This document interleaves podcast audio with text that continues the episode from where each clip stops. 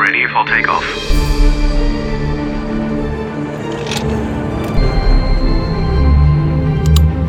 Luftraum, der Luftfahrt-Podcast mit Christopher Scheffelmeier. Schön, dass ihr dabei seid. Heute der zweite Teil meines Besuchs in Hohn beim Lufttransportgeschwader 63 der Bundeswehr.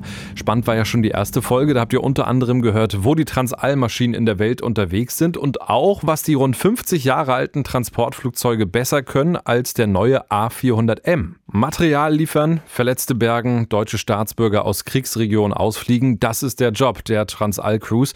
Und da im Cockpit zu Hause ist auch Oliver Zimmermann, Pilot und Oberstleutnant.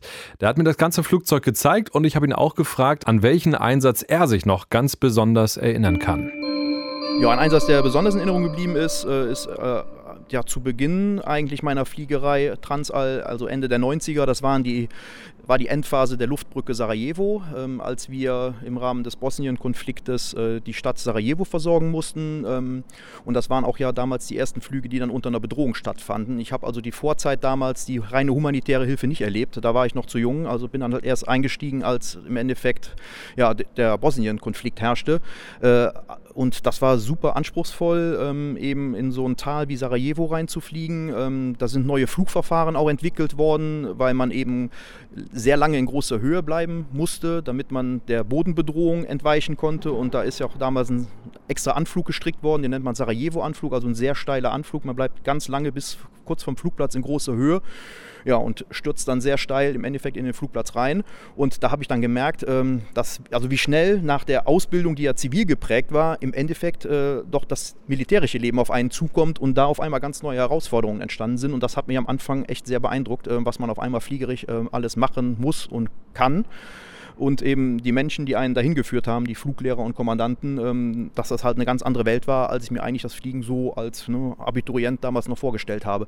Aber das hat es halt von Anfang an super interessant gemacht. Jetzt haben Sie gerade gesagt, Anflug unter Gefahr. Wie ist es, wenn man im Cockpit drin sitzt? Äh, hat, hat, man dann, ja, Angst wäre wahrscheinlich äh, nicht das Richtige, was man dann in dem Moment haben sollte, aber äh, wie fühlt sich das an, wenn man äh, ja dann doch die Angst haben muss, dass man von außen beschossen wird? Also Respekt ist es definitiv vor der Situation. Ich glaube, man kann es auch Angst nennen. Es ist halt aber nur äh, ja, weil wir gut ausgebildet sind und rantrainiert worden sind. Ich glaube, es ist keine lähmende Angst, sondern es ist halt eine Angst, die einen halt sehr wachsam sein lässt.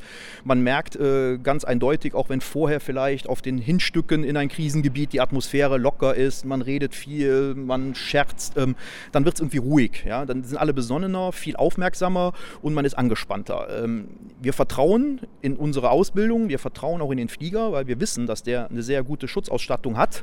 Äh, aber nichtsdestotrotz sind wir aufmerksam und wachsam. Äh, aber ich denke, es wird, wie gesagt, keine, ist keine lähmende Angst, aber es ist schon Angst, ja. Äh, aber es schürt eher die Aufmerksamkeit und lässt uns wachsam sein, die Situation zu durchstehen. Aber haben Sie es persönlich mal erlebt, dass Sie beschossen wurden? Ich habe keinen richtigen Beschuss, glaube ich, erlebt. Äh, bei einem Abflug aus dem Irak äh, hat die Selbstschutzanlage ausgelöst. Ähm, man weiß ja im Endeffekt nachher, wenn man es nicht richtig beobachten kann, nie, ob es jetzt eine Fehlwarnung ist, äh, ob eine Bodenreflexion dazu geführt hat oder ein wirklicher Beschuss. Aber in der Rückmeldung nachher, nachdem es ausgewertet worden ist, war es kein richtiger Beschuss. Aber die Anlage hat einmal ausgelöst. Also man merkt dann bei einem Nachtstart irgendwo, die Maschine rüttelt sich mal kurz, ähm, es wird laut und hell. Wir haben auch im Cockpit eine Alarmlampe, die dann im Endeffekt anzeigt, dass wir erfasst worden sind und ja, dann stößt die Maschine die Täuschkörper aus, es wird einmal hell drumrum und dann äh, ist die Situation auch schon geklärt. Also das war dann auch eine große Anspannung, aber im Nachhinein ausgewertet worden, es war kein tatsächlicher Beschuss. Dann gehen wir jetzt mal rein ins Cockpit. Luftraum, der Luftfahrt-Podcast. Also wieder rein in die Transall und da geht es nochmal einmal eine Treppe nach oben ins Cockpit und ja, ich darf mal hier auf dem Platz des Co-Piloten äh, Platz nehmen und was natürlich zuerst auffällt, viele Zeiger schöner Uhrenladen. Ja, schöner Uhrenladen, genau. Das ist hier kommt halt Moderne und äh, Klassik zusammen im Endeffekt. Also die Zeigerinstrumente, das ist halt so die erste Generation, als die Transall gebaut worden ist. Ähm, aber wir haben ja auch mittlerweile, man sieht es vor uns, zwei Bordcomputer, die das Ganze noch ergänzen. Und wir haben auch elektronische Bildschirme, also es ist halt eine Mischung aus Zeigern und Elektronik. Und zeigt eigentlich auch schön die Weiterentwicklung der Transall. Wir sind halt nicht stehen geblieben in den letzten 50 Jahren. Und die Zeiger äh, ist halt auch wieder ein klassisches Zeichen für die Robustheit. Ne? Also ich muss halt A, viel mehr Systeme überwachen als ein ziviler Flieger.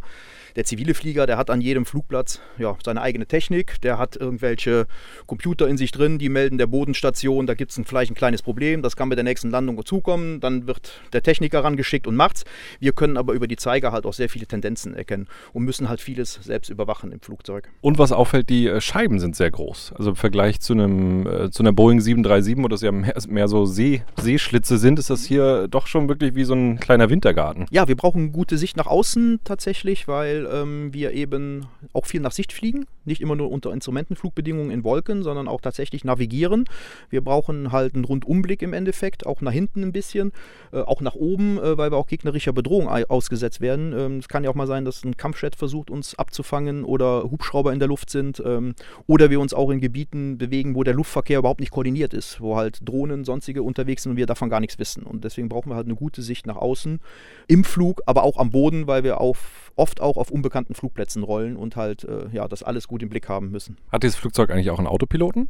Hat einen Autopilot, der unterstützt uns ganz normal auf dem Streckenflug. Ähm, der kann uns eine, kann eine vorgeprogrammierte Flugroute abfliegen, erhält die Höhe, äh, ja, und kann auch in Sinkflug gehen. Er fliegt uns nur nicht wie im zivilen Flugzeug bis zum Boden. Das können ja im zivilen Flugzeug die Autopiloten, sondern da ist dann ab einer gewissen Höhe tatsächlich dann auch noch das Handwerk gefragt und wir müssen die Maschine selber landen und starten. Also hier landet der Chef noch selbst. Hier landet der Pilot, der Mensch noch selbst, ja. Wo bei anderen Flugzeugen der Autopilot ist, ja immer so, ähm, sag mal, unterhalb äh, der Cockpitscheibe, da sind hier ähm, keine Knöpfe, die ich einstellen kann, die ich drücken kann, sondern hier sind so ähm, Kontrolllampen. Was zeigen die an? Ja, die Kontrolllampen, die zeigen uns Störungen in ganz flugrelevanten Systemen an. Äh, wir kriegen vor ein Alarmzeichen, dann lenkt es unsere Aufmerksamkeit auf diese sogenannte Pannenwarntafel und da sind halt für Triebwerk, Öle, Steuerung, Generatoren, die ausfallen können, Warninstrumente, die mir anzeigen, da habe ich irgendwo ein Problem, an das ich jetzt rangehen muss, das ich beheben muss. Und für diese Punkte, die dann auftauchen, gibt es entsprechende Überprüfungs-, also Checklisten, sagt man in der Fliegerei, die können wir dann abarbeiten, um die Störung in den Griff zu kriegen, damit sie nicht nachher flugrelevant werden. Wir haben vielleicht noch die ein oder andere Einschränkung nachher, aber können das Flugzeug weiter sicher betreiben. Hat auf dieser Pannenwarntafel in Ihrer Zeit in der Luft mal irgendwas geblinkt, wo Sie dachten so, ach Gott, ach Gott? Ja, das kommt vor. Manchmal sind es nur Fehlwarnungen, aber auf die muss man ja trotzdem reagieren. Ähm, das, was am häufigsten eigentlich auftritt, äh, ist eine Vibrationswarnung. Die würde dann anzeigen, dass im Triebwerk eine Vibration auftritt, also irgendwo im Triebwerk eine Störung ist und man, wenn man zum Beispiel im Startlauf ist, den Start abbrechen muss oder halt, wenn man im Flug ist, die Leistung auf einem Triebwerk reduzieren muss. Leistungsverlust führt natürlich immer dazu, dass ich halt sinken muss oder mich anpassen muss. Aber am kritischsten eben, wenn diese Vibrationsleuchte beim Start halt angeht und man den Start abbrechen muss. Das ist halt dann ein Spannungsmoment, aber es ist halt auch alles berechnet. Aber Vibrationswarnung hatte ich zwei, dreimal und einmal mal eine Anzeige für Feuer in der Hilfsturbine, was sich aber zum Glück nur als Fehlwarnung halt hervorgetan hat. Aber trotzdem, dann denkt man erstmal Feuer in der Hilfsturbine, das ist kein guter Moment. Erkenne ich das hier richtig? Gibt es zweimal äh, einen Schalter für Fahrwerke aus- und einfahren? Es ist ein und derselbe äh, Fahrwerksbedienhebel, genau, der ist halt nur auf beiden Seiten einmal vorhanden, damit je nachdem, wenn wir uns aufteilen zwischen der Pilot, der fliegt und der, der nicht fliegt, damit beide jeder das Fahrwerk bedienen können. Aber die gehen beide runter. Wenn einer zieht, geht der andere mit runter. Jetzt ist es in der zivilen Luftfahrt ja so, wenn ein Pilot im Luftraum unterwegs ist, sagen wir mal zwischen Hamburg und Frankfurt, dann ähm, ja, funkt er zum Beispiel der deutschen Flugsicherung. Äh, wenn die Bundeswehr in einem äh, Zielgebiet unterwegs ist, dann geht es ja wahrscheinlich auch darum, eben unerkannt unterwegs zu sein. Da ist man dann ja nicht ständig im Funkkontakt, oder? Es gibt beide Varianten, das hängt vom Krisengebiet ab. Äh, als wir damals zum Beispiel im Bosnien-Einsatz waren, ähm, da waren wir überwiegend unter Funkkontakt. Oft wird der dann ja auch von Militärs übernommen. Es gibt ja auch Flugzeuge, die, also man nennt sie die AVEX, mit einem, äh, mit einem Sensor, der äh, den Luftraum beobachtet, der dann sozusagen auch den Funkverkehr für solche Einsatzgebiete übernimmt. Auch gibt es aber natürlich Einsatzgebiete, wo kein Funkverkehr mehr ist. Da sprechen wir uns untereinander mit Frequenzen ab. Es gibt dann auch vielleicht Militärs, die sich untereinander ausgetauscht haben, wie sie miteinander kommunizieren können. Aber rein mit mit der zivilen Flugsicherung gibt es Einsatzgebiete, wo eben kein Funkkontakt herrscht. Ja. Das ist ja auch besonders. Ne? Also im Vergleich zur Ausbildung, wo Sie dann bei Lufthansa gelernt haben, ist das ja schon ein deutlicher Unterschied dann zur zivilen Luftfahrt. Das ist ein deutlicher Unterschied, aber man muss eben beides können. Wir müssen ja meistens an ein Einsatzgebiet ran. Da verhalten wir uns ganz normal nach den Regeln des allgemeinen Luftverkehrs, General Air Traffic, sagen wir. Und ab einer gewissen Grenze machen wir eine Art Combat-Checklist, heißt das, also ein Eintritt in ein Krisengebiet und ab dann gelten andere Verfahren, die eben nicht handelsüblich sind. Wenn ähm, diese Maschine jetzt auf dem Weg zum Beispiel nach Afrika ist, wie ähm, oft muss zwischengelandet werden? Wir landen, um eine Besatzung eben nur zu nutzen, die das Ganze machen kann. Einmal zwischen, übernachten, meistens im Norden irgendwo von Afrika. Aktuell ist es in Algerien, wird einmal übernachtet und dann am nächsten Tag geht es dann ins Einsatzgebiet. Und dort wird dann Maschine und Besatzung getauscht. Und eine Besatzung, die im Einsatzgebiet war, fliegt dann sozusagen den Weg wieder rückwärts nach Hause. Auf welcher Flughöhe ist so eine Transall unterwegs? Unsere normale Flughöhe, wenn wir eben im allgemeinen Luftverkehr unterwegs ist, ist meistens so um die sieben bis acht Kilometer Höhe. Das ist so eine angenehme Flughöhe für uns. Ähm, da ist der Verbrauch des Kraftstoffs relativ optimal. Da sind wir nicht in jedem Wetter drin, also teilweise überm Wetter, also über der Vereisung und den starken Regengebieten, sodass wir eben dann meistens diese Flughöhe nehmen, zwischen sieben und acht Kilometer Höhe. Das ist ja ein sehr robustes Flugzeug. Ich stelle mir das relativ laut vor, hier ähm, mit so einem alten Flugzeug unterwegs zu sein. Eher im Laderaum ein bisschen lauter, im Cockpit, weil wir vor den Triebwerken sitzen, äh, ist die Lautstärke nicht so hoch.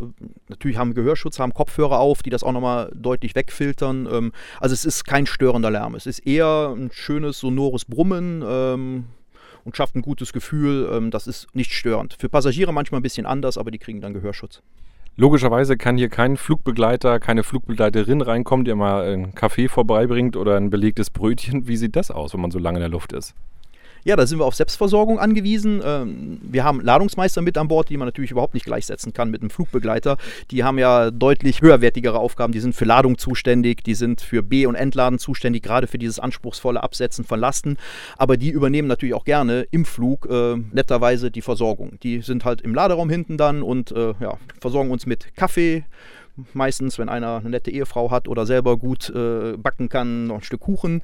Und auf ganz langen Flügen erklären sich die meisten sogar bereit, uns hinten ein Essen zuzubereiten. Das ist dann eher wie beim Camping auf einer Kochplatte.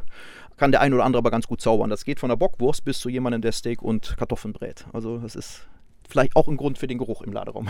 Jetzt ist das Flugzeug ja auch manchmal im Einsatz, um äh, Politiker ähm, äh, zu fliegen. Haben Sie auch schon mal den Außenminister geflogen oder ähm, den, den Verteidigungsminister oder jetzt Verteidigungsministerin? Ja, jetzt aktuell nicht, äh, aber eben einer der Vorgänger habe ich geflogen. Das war der Außenminister damals, Guido Westerwelle, haben wir geflogen. Ähm, die nutzen natürlich dieses Flugzeug, um möglichst geschützt in Einsatzgebieten transportiert werden zu können. An sich sind sie als Politiker ohnehin schon bedroht und dann gerade in Krisengebieten und dann verzichten sie halt auch auf jeden jeglichen Komfort, den ein normales ziviles Flugzeug hat oder ein anderes Jetflugzeug und steigen halt in die Transall, weil wir halt diesen besonderen Schutz bieten. Dann sitzt der Außenminister hinten auch da auf so einem Campingstuhl, ist ja nicht, aber es ist schon sehr rustikal. Ja, dann sitzt er ganz normal mit seiner Delegation auf diesem rustikalen Sitz. Äh, wir bieten ihm natürlich auch an, weil wir auch gerne Kontakt zu, zu den Politikern haben, äh, auch hin, im Cockpit sitzen zu können. Da haben wir noch eine höher gesetzte Bank hinten drin, da können bis zu zwei Personen drauf sitzen. Und äh, die meisten nehmen das sehr gerne in Anspruch. Die sind halt wirklich sehr kommunikativ, nutzen die Chance, auch so mit uns Soldaten über unsere Sorgen, Nöte, Probleme zu reden oder uns einfach als Bürger zu interviewen. Und wir haben so die Chance, mal auch nah ranzukommen an so einen Politiker. Das passiert im normalen Leben nicht.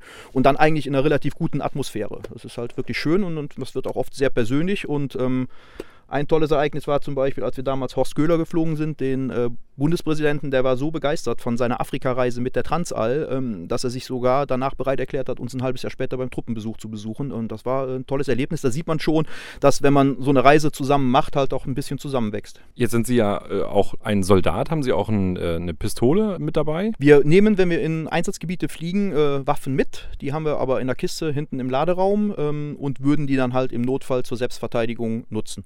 Wir tragen sie nicht offensichtlich äh, mit uns rum, weil wir eher deskalierend, deeskalierend auftreten. Äh, wir brauchen an sich keine Waffe. Wir haben dann aber auch, wenn es in wirklich noch krisenhaftere Gebiete geht oder an Flugplätze, wo wir wirklich bedroht sind, äh, fliegen wir auch nicht alleine, dann haben wir meistens noch ein Schutzteam dabei. Im Zivilen gibt es ja die Air Marshals, so haben wir aber Air Mobile Protection Teams nennen die sich. Das sind halt Kräfte, die äh, halt bewaffnet sind und uns und das Flugzeug halt am Boden schützen. 2021 wird die letzte äh, Transall dann für immer am Boden bleiben. Ähm, ein trauriger Tag für Sie? Definitiv trauriger Tag, ja. Es geht eine Ära des Lufttransports äh, zu Ende. Und ähm, es wird auch eine kleine Fähigkeitslücke sein, weil der A400M das nicht alles übernehmen kann. Und es gibt dann eine deutsch-französische Kooperation mit einer C130, also einer Herkules, die dann die Lücken, die der, die, die Transall hinterlassen wird, füllen muss. Aber das ist halt ja dann in Frankreich und ich glaube ich nicht, dass ich Bestandteil dieser Truppe sein werde, sodass für mich dann dieses Transportfliegen wahrscheinlich zu Ende geht. Also das ist dann für mich persönlich äh, tatsächlich bewegend und schade, aber ich glaube auch für alle anderen, die die Transall geflogen sind, weil wir alle mit dieser Transall halt eine ganz tolle Zeit verbinden. Eine ganz wichtige Frage in diesem Podcast, die kommt immer zum Schluss. Das Lieblingsflugzeug. das ist eindeutig die Transall. Da würde ich kein Flugzeug tauschen. Und dieses Lieblingsflugzeug von Oliver Zimmermann könnt ihr euch gerne angucken. Ein paar Bilder habe ich ins Netz gestellt zu sehen, unter anderem bei Facebook und auch bei Instagram. Das war Folge 13 aus Hohn in Schleswig-Holstein. Luftraum gibt es nicht nur in eurer Podcast-App, sondern auch bei Plane Mania, neue Videoplattform für spannende Themen aus der Welt der Fliegerei. Guckt auch da unbedingt mal vorbei zu finden, unter anderem auf YouTube. Luftraum, der Luftfahrt-Podcast mit Christopher Scheffelmeier. Parking Brake Set.